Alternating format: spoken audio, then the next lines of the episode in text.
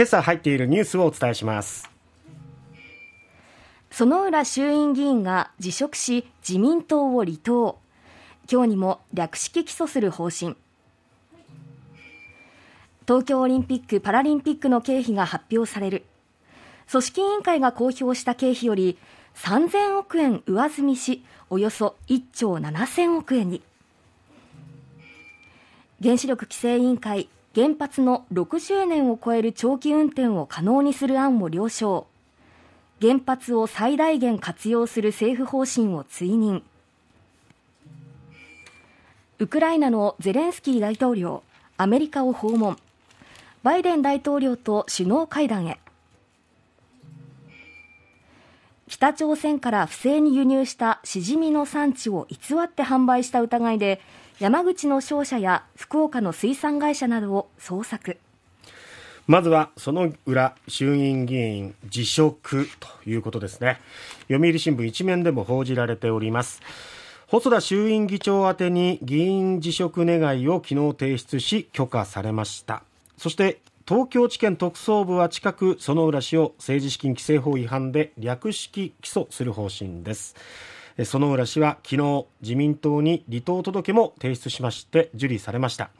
岸田内閣は先の臨時国会でも閣僚らが政治資金問題の追及を受けまして寺田稔前総務大臣が辞任しております。政治と金をめぐるこの不祥事っていうのは続いていますから、ね、政権にとっても大きな打撃ということになりますよね。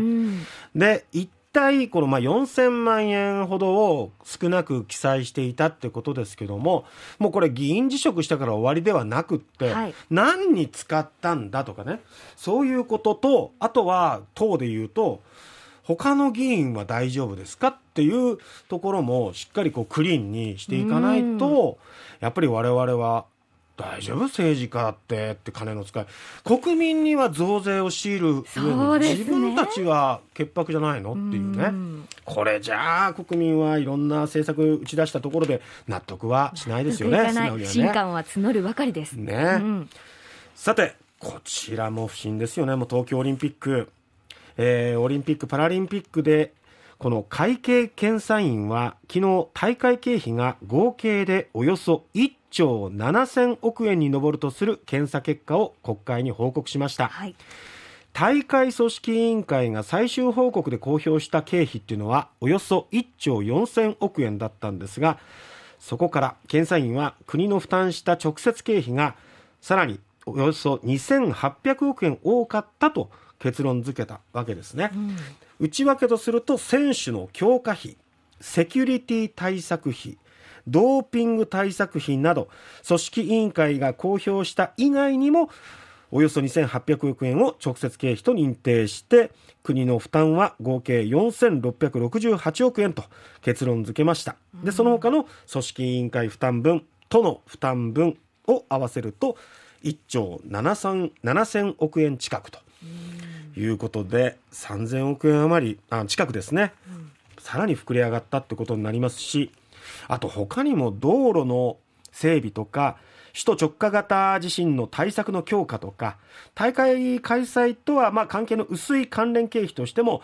329の事業で1兆3000億円余りの支出を確認しているので、うん、これらを含めると大会関係の経費は3兆6800億円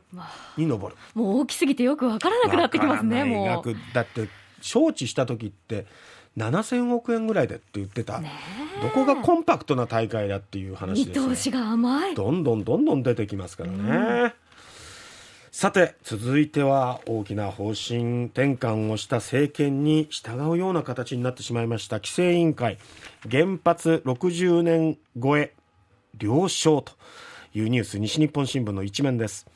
原子力規制委員会は昨日原発の60年を超える長期運転を可能にする安全規制の見直し案を了承しました。運転開始30年後からは10年以内ごとに設備の劣化状況を繰り返し確認することが柱。原発を最大限活用する政府方針を追認する形で東京電力福島第一原発事故を教訓に定められた規制制度は大きく転換。10年で転換ということになってしまいますね。はい。だから、まあ、この原子力規制委員会の今回の案でいうと30年はそのまま使ってでそこからは10年ごとに定期検診をしていってその検診がクリアできれば OK ということになるんですけど、10年っていう期間でも本当だその間になんか劣化することないのかそうなそう5年目とかね、うん。車でもねし車検は、はい。新車は3年、うん。あとは2年ごと、はいはいで10年経つともう毎年ですよ。うん。でまあ全く同じものではないんで比較はあれですけど、それを原発が10年ごとの期間で大丈夫なのかっていうその安全性とあとは重しであるべき存在の規制委員会が経済産業省にこう追認する形でこうやって了承してるっていうのが、なんかこの機能バランスとしてどうなんだっていうところはちょっと疑問が残りますね。さて続いてはウクライナのゼレンスキー大統領は昨日アメリカを訪問しまして、えー現地時間の21日アメリカを訪問しましてホワイトハウスでバイデン大統領夫妻と対面しました。はい。アメリカ政府高官によりますと首脳会談でバイデン大統領はウクライナに対し地対空ミサイルシステムパトリオットの供与を含むおよそ20億ドル日本円で2600億円余りの新たな軍事支援を発表するというふうにしています、まあ、まずはゼレンスキー大統領としてはアメリカの議会で、まあ、議員の皆さんを通して国民の皆さんに支援をしてもらったことへのまあ感謝をしっかり述べてで現状を知ってもらってなおかつまだまだ支援が必要なんだってことをこう訴えるような形になっていくのかなと思いますね。はい。続いては食の不振です。北朝鮮産のしじみを国内産と偽って卸売業者に納品したとして山口県警などは昨日不正競争防止法違反の疑いで山口県下関市の水産物販売会社万寿水産の関係先などを捜索しました。日本から北朝鮮に資金が流れていた疑いがあるとみて書類など押収物の分析を進めるということでこの捜索、えーけ関係各省に捜査が行っているわけなんですが山口だけじゃなくて山口や福岡、はい茨城埼玉東京などにある関係先およそ50カ所に200人を超える体制で捜査が行われたと。えー下関市のこの万寿水産の関係関連会社愛好そして福岡県新宮町の会社などに午前中から捜査員が入ったということ、熊本県産のアサリでもね。